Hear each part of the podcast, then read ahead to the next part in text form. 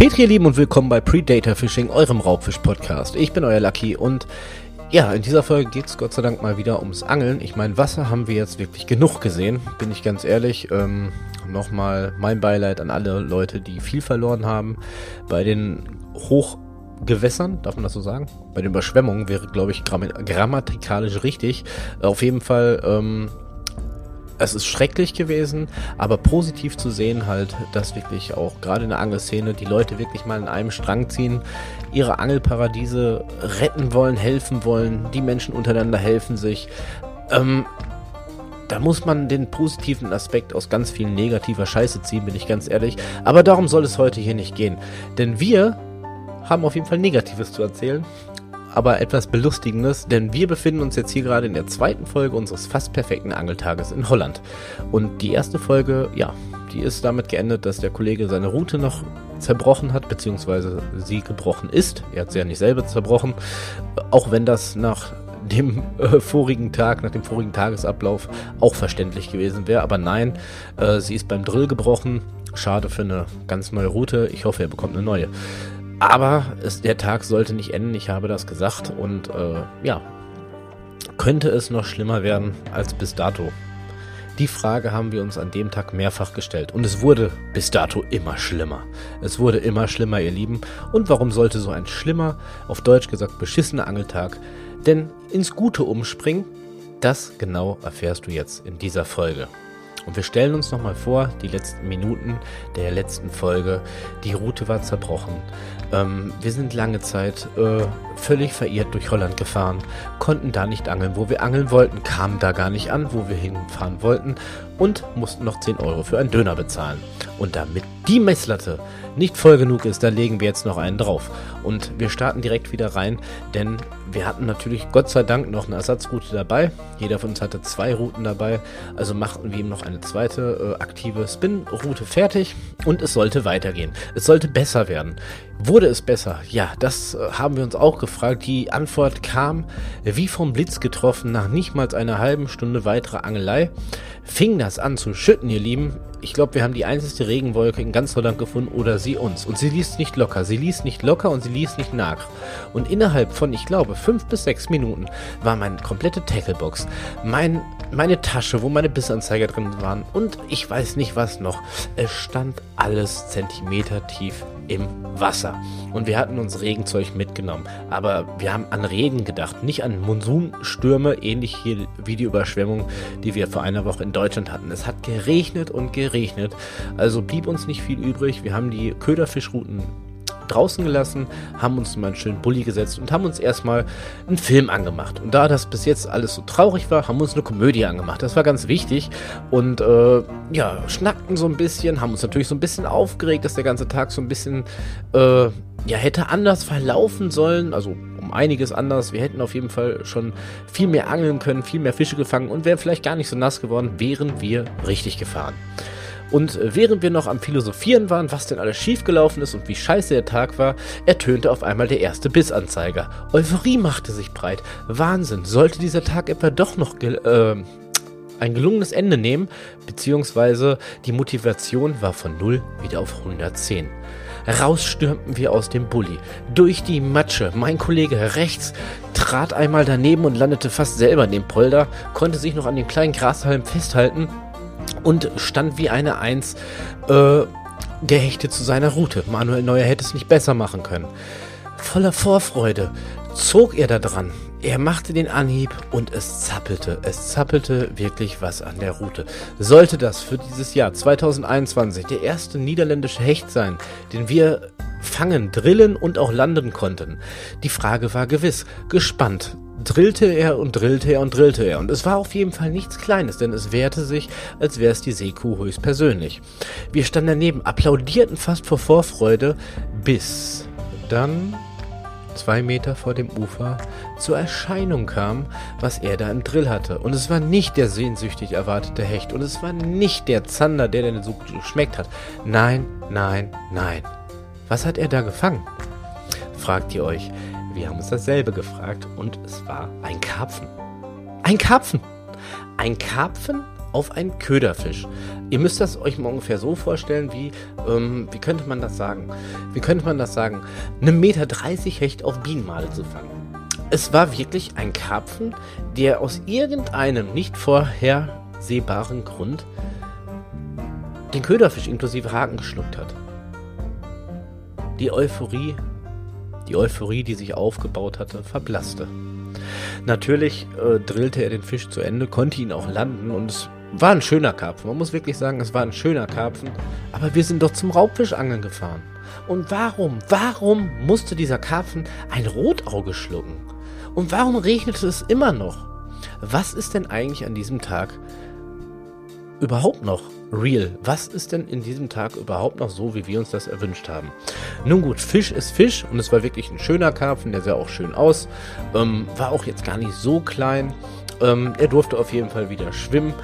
Und mein Kumpel schaute mich planlos an. Und ich dachte, Junge, ich sag, da muss doch was gehen. Ich sag, hier muss doch irgendwo, in dem einzigsten Gewässer, wo wir angeln dürfen mit unserem FISPAS, äh, da wir dem Angelverein Den Helder angehören, der im Norden Hollands ist. Ich sag, hier muss doch irgendwo unser geliebter Raubfisch sein. Also musste Plan B her, ihr Lieben. Plan B sah vor, wir taten die Köderfischrouten weg und jeder bewaffnete sich erneut mit der aktiven Spinroute und wir strömten aus, wir strömten aus. Zwei links, einer rechts. Wir strömten aus und wollten halt irgendwie Strecke machen und hoffen, dass unser äh, Tag doch nicht ganz ins Wasser fällt und wenigstens einer einen niederländischen Hecht an die, ans Band bekommt. Ich hatte mich für die rechte Seite entschieden, alleine. Die zwei Kumpels gingen nach links und gute 200, 300 Meter weiter, wo ich nur Gestrüpp und Schilf gesehen habe, öffnete sich ähm, das ganze Gestrüpp zur Wasserseite hin und ich dachte mir so, ja, ich sag, der nächste Spot. Motivation stieg wieder an. Die Euphorie, einen Spot überhaupt an diesem Fluss noch weiter zu finden, war groß. Ich ging zielstrebig auf den Spot hinzu. Guckte nach links, guckte nach rechts. Das sah gar nicht schlecht aus. Wassertiefe waren so 2 Meter, 2,50 Meter. Und ich hob äh, an und schmiss aus. Mein Gummifisch flog und flog wie mit den Vögeln um die Wette. Er prallte sanft auf die Wasseroberfläche, tauchte ein und nach ungefähr zwei Sekunden, äh, wo ich ihn abließ, sanft und leise, fing ich an, den Köder einzuholen. Ich entschied mich beim ersten Mal für ein langsames Schleppen und, naja, es sollte nicht von Erfolg gekrönt sein. Nein, nicht mal ein Zupferlein. Aber bei dem ersten Wurf kann sowas passieren. Warum auch nicht? Also wu äh, wurf ich die Route ein wenig weiter nach rechts aus und machte das gleiche Spiel nochmal. Wieder nichts. Was ist denn hier los in Holland? Ich meine, klar, bei zwei Würfen an einem zweiten Spot, so war ja nicht der Plan, das kann passieren der ein oder andere von euch kennt das, dass man auch mal Pech hat. Aber ich wollte kein Pech haben. Ich hatte mir eine Bauchtasche umgeschnürt, hatte meine Lieblingsköder einsortiert, die nächste Farbe musste dran, die nächste Größe musste dran. Ich warf und warf und warf ich glaube, nach dem zehnten Wurf, wo ich das Ganze so kreisförmig abgefächert hatte und nicht einen Zupfer bekommen hatte, dachte ich mir, okay, wir gehen noch einen Schritt weiter. Mittlerweile hat es Gott sei Dank ein wenig aufgehört zu regnen. Die freundliche Sonne, äh, Sonne äh, tauchte zwar nur kurz auf, weil es schon ziemlich dämmerig war, aber das hieß ja nichts. Gerade in der Dämmerung, in der Nacht, die Zander. Die Zander müssten everywhere sein. Also ging ich noch ein paar gute 100 Meter weiter und noch ein paar 100 Meter weiter, denn es war wirklich keine einzige Möglichkeit da ans Gewässer zu kommen. So viel Gestrüpp war da, ihr Lieben. Und je weiter ich ging, umso später wurde es und ich fand noch einen Spot. Ich sah ihn von ein wenig Entfernung und ich dachte mir so, jetzt versuche ich es nochmal, komm. Die Motivation war nicht mehr ganz so gegeben. Schließlich waren wir auch schon gute sechs Stunden insgesamt unterwegs und hatten nicht mal ein Hecht gefangen. Aber ein Angler, der braucht einfach nicht nur die Leidenschaft, der braucht auch Geduld. Also gab ich dem Gewässer noch eine Chance. Ich nahm meine Route raus, äh, knotete einen anderen Gummifisch wieder vorne dran, eine andere Farbe. Es war ein, ein äh, Dekor in Rot und Weiß, der Bauch unten war weiß und ich warf aus. In diesem Moment hörte ich ein komisches Geräusch ungefähr fünf Meter weiter. Was sollte das sein? Ein Dachs? Das wird mir noch fehlen an so einem beschissenen Tag. Ähm, es war auf jeden Fall wieder Stille. Ich nahm die Route wieder, warf sie wieder aus, sie traf die Wasseroberfläche und wieder ein komisches Geräusch. Ich dachte mir so, das kann es nicht sein. Ich holte die Route etwas schneller ein, legte diese Seite und dachte mir, da müssen wir nachgucken. Und äh, ja, ich ging ein bisschen auf das Gebüsch hinzu und was soll ich euch sagen? Was soll ich euch sagen? Ähm, mir ist ja viel schon an dem einen oder anderen Angeltag passiert. Einiges habe ich euch ja auch schon im Vorfeld in anderen Folgen erzählt. Aber das, das, ihr Lieben, hat gepasst wie die Hand aufs Auge an so einem tollen, wunderschönen Angeltag. Denn nicht weit von mir, gefühlte fünf Meter, hatten es sich zwei, ich würde sagen, Rumänen äh, gemütlich gemacht im hohen Gras, in einem Schlafsack und in so einem Muschelzelt, ja? Männlein und ein Weiblein. Macht man schon mal bei Starkregen in Holland, sich mitten ins Gebüsch zu verziehen. Und die hatten sich dann nicht nur gemütlich gemacht, dem war glaube ich auch ziemlich kalt, es hat ja geregnet. Ähm, die hatten bestimmt auch nasse Klamotten, von daher hatten sie sie abgelegt. Ich kann das verstehen, gerade in der Corona-Zeit, man muss immer auf seine Gesundheit achten, haben ihre Klamotten abgelegt und haben innig miteinander gekuschelt, weil es ja so kalt war. Und ja, mein Blick war bestimmt nicht schlecht, aber deren Blick war unbezahlbar.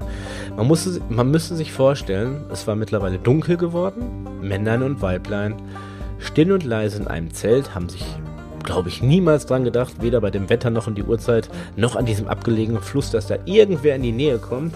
Und ich, euer Lucky, nass bis auf die Knochen, mit einem äh, Armee-Regencape, einer Gummihose und dicken Stiefeln und, naja, ein Messer an der rechten äh, Taschenseite und eine Maske vorm Gesicht.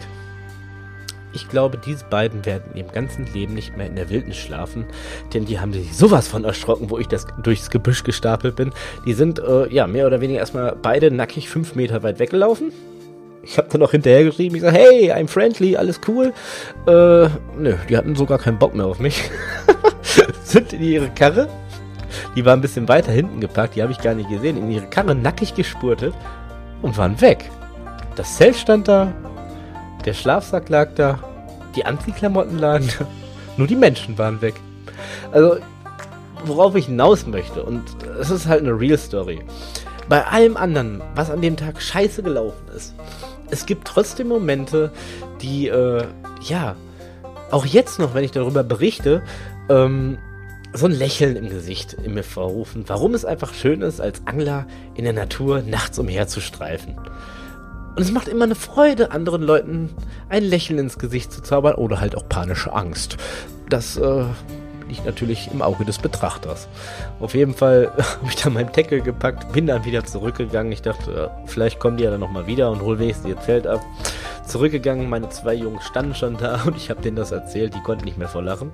Ähm, und wir haben uns dann entschieden, weil wir dann wirklich schon relativ spät hatten, uns langsam auf den Weg nach Hause zu machen. Wohlgemerkt, die zwei haben auch nichts mehr gefangen. Also blieb es dabei, knappe 600 Kilometer Sprit verballert, Hin- und Rückfahrt, äh, Route zerbrochen, 10 Euro Döner, einen Karpfen gefangen, wow, wir wollten ja eigentlich einen Hecht fangen, einen Karpfen aber auf einen Köderfisch, äh, auf einen Rotaugenköderfisch zu fangen, ist auch was ganz Besonderes. Und äh, ja, armen Menschen das Auto zu zeigen. Wahrscheinlich hatten die das nur vergessen, wo das Auto geparkt ist. Deshalb standen die halt nackig im Zelt, weil denen einfach kalt war. Ich verstehe das. Ich bin da ja auch so ein Naturfreund. Ich habe da volles Verständnis zu. Und falls ihr beiden durch Zufall irgendwann mal diesen Podcast hört, sorry, I'm friendly. Ich wollte euch weder erschrecken, geschweige denn irgendwas zu Leide tun. Ich wollte nur gucken, was da raschelt im Gebüsch. Fakt war auf jeden Fall, wir haben unsere Sachen wieder eingepackt, und haben uns wieder auf den Weg Richtung Deutschland gemacht. Und siehe da, wenn man das Navi richtig programmiert, ohne Sprachsteuerung, das waren nur anderthalb Stunden bis zu meiner Haustür. Was zur Hölle haben wir vorher getan? In ganz Deutschland oder in halb Holland? Zumindest zurückgefahren, wir hatten auch Hunger, haben noch schnell was gegessen und nein, kein 10-Euro-Döner. Zurückgefahren. Ähm, je näher wir äh, Deutschland kamen, umso klarer und heller und freundlicher wurde auch wieder der Himmel. Und wir haben nach dem, darf man das sagen? Ja, wir haben uns einen Burger geholt. Ich sage jetzt nicht wo. Wir haben uns einen Burger gekauft und haben wirklich noch, und das war das eigentlich absolute Highlight, äh, gesehen. Wir waren noch auf der holländischen Seite, dass gegenüber der Straße war so ein Mini-Polder. Ähnlich so wie die kleinen Polder um meinen Campingplatz herum. Also nicht größer als, weiß nicht, zwei Meter Breite und vom optischen her vielleicht einen Meter tief. Aber wir wollten ja wenigstens mal auch diesem Gewässer eine Chance geben. Also haben uns mal ganz schnell jeder eine Route aus dem Kofferraum geholt, sind da mal rüber. Und was soll ich euch sagen? Es war nicht das große Highlight, es war nicht der große, große Fang, den wir erhofft haben, oder die vielen Fänge, die wir erhofft haben. Aber mein Kumpel, der früher noch nie auf Hecht geangelt hat, hat nach dem dritten Wurf, hatte einen, ja, mittelmäßigen, aber schönen Hecht an der Route. Er hatte wirklich es geschafft, oder wir hatten es wirklich geschafft, bei einem Tagesausflug, der komplett ausgeartet ist und wo wir alles erlebt haben, was wir hätten nicht brauchen können, einen Fisch zu fangen, einen Zielfisch und das neben dem Burgerladen unseres Vertrauens, abseits vom Schuss, abseits von irgendwas anderem. Und äh, ja, ich glaube, wir, wir, haben den auch gemessen. Natürlich haben wir den gemessen. Lasst mich jetzt nicht lügen, ich habe es nicht mehr ganz im Kopf. Auf jeden Fall, es war nichts Großes. Lass ihn 60 Zentimeter gewesen sein. Ein bisschen kleiner, vielleicht ein bisschen größer, das lassen wir mal stehen. Aber es war ein Hecht. Es ist mein absoluter Lieblingsfisch und das ist mir auch ganz egal, wie groß der ist. Unser Ziel war zwar noch in weiter Ferne, aber für den aktuellen Stand und für alles das, was vorher passiert ist, war unser Ziel erreicht und wir haben uns gefreut, als wäre das ein Meter 40 Hecht gewesen. Wir haben uns einfach wirklich gefreut. Der Bann war gebrochen. Ähm, noch schnell das Tier verarztet, natürlich wieder freigelassen, gab noch ein Küsschen auf den Nacken und ab ging es in den Bulli und die Laune, ja, war schlagartig wieder da. Wir haben schön die Musik aufgedreht, haben noch ein bisschen alte Angelgeschichten im Auto ausgepackt und sind Richtung Heimat gefahren. Und jetzt gibt es noch zwei Dinge zu sagen. Äh, drei Dinge eigentlich. Drei Dinge, weil ein ganz, ganz wichtigen Punkt hatte ich in der ersten äh, Folge, in dem ersten Part unseres fast perfekten Angelurlaubs in Holland noch fast vergessen, was nämlich auch noch sehr lustig war. Auf der Hinfahrt nämlich, nachdem wir uns ja schon um zweieinhalb Stunden verfahren hatten und uns dann ja entschieden haben, woanders hinzufahren, nahm ja mein Kumpel, wohlgemerkt, ich muss ihn in Schutz nehmen, er war noch nie in Holland angeln, nahm er den Fisspass raus und äh, war so ein bisschen enttäuscht, weil wir extra Köderfische aus Deutschland mitgenommen haben. Sorry, Bro, das muss jetzt noch sein. Ähm, und sagte dann halt, nachdem er auf den Fisspass geguckt hat, so, oh ja, hm, okay, wir können zwar an dem besagten Polder, wo auch äh, alles andere passiert ist, ähm, angeln, aber wir dürfen jeder nur eine Route benutzen. Wir hatten ja extra Köderfische mitgenommen, wir wollten nebenbei halt aktiv angeln. Der Plan stand ja schon lange. Und wir haben da, glaube ich, eine Viertelstunde oder so gequatscht. Und ich sage, das kann nicht sein. Ich sage, ich habe sogar den Almighty Fistpass und so. Ich darf sogar drei Routen nehmen und hier und da. Und irgendwann fiel dieser Satz von meinem Kumpel, ja, aber hier steht doch, only one snook.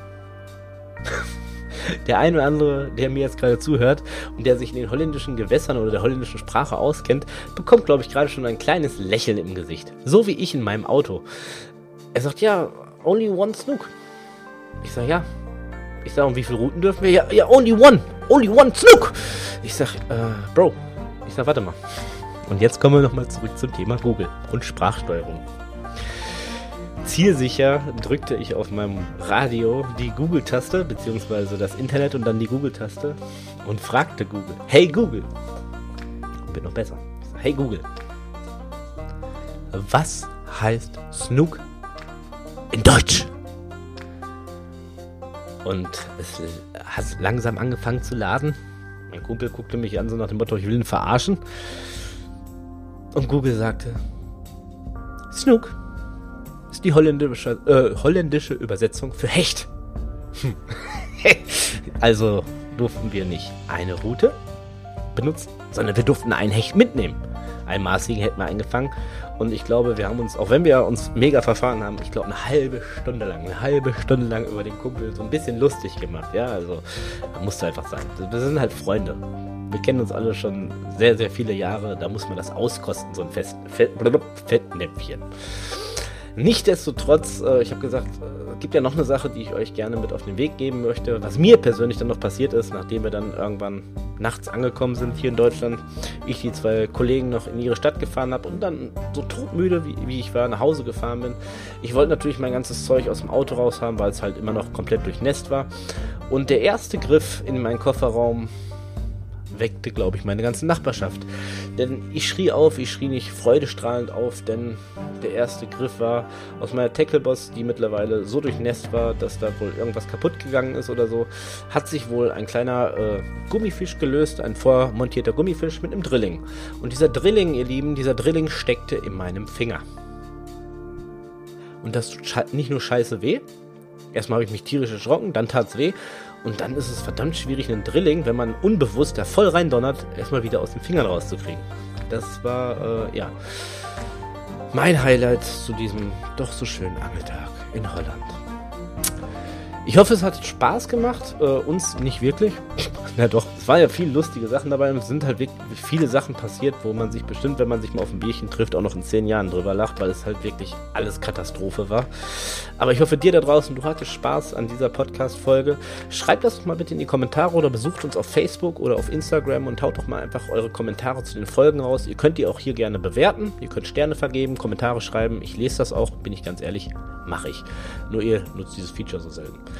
Ich freue mich auf euch, ich freue mich auf die nächste Folge und ich möchte mich nochmal an alle Helfer bedanken, die im Moment den Flutopfern hier in Hagen und Umgebung zur Seite stehen und eine helfende Hand reichen. Ihr seid mega und wir sind Angler. So sieht's aus. Petri, Dank fürs Reinhören. Bis zum nächsten Mal. Bye bye, euer Lucky.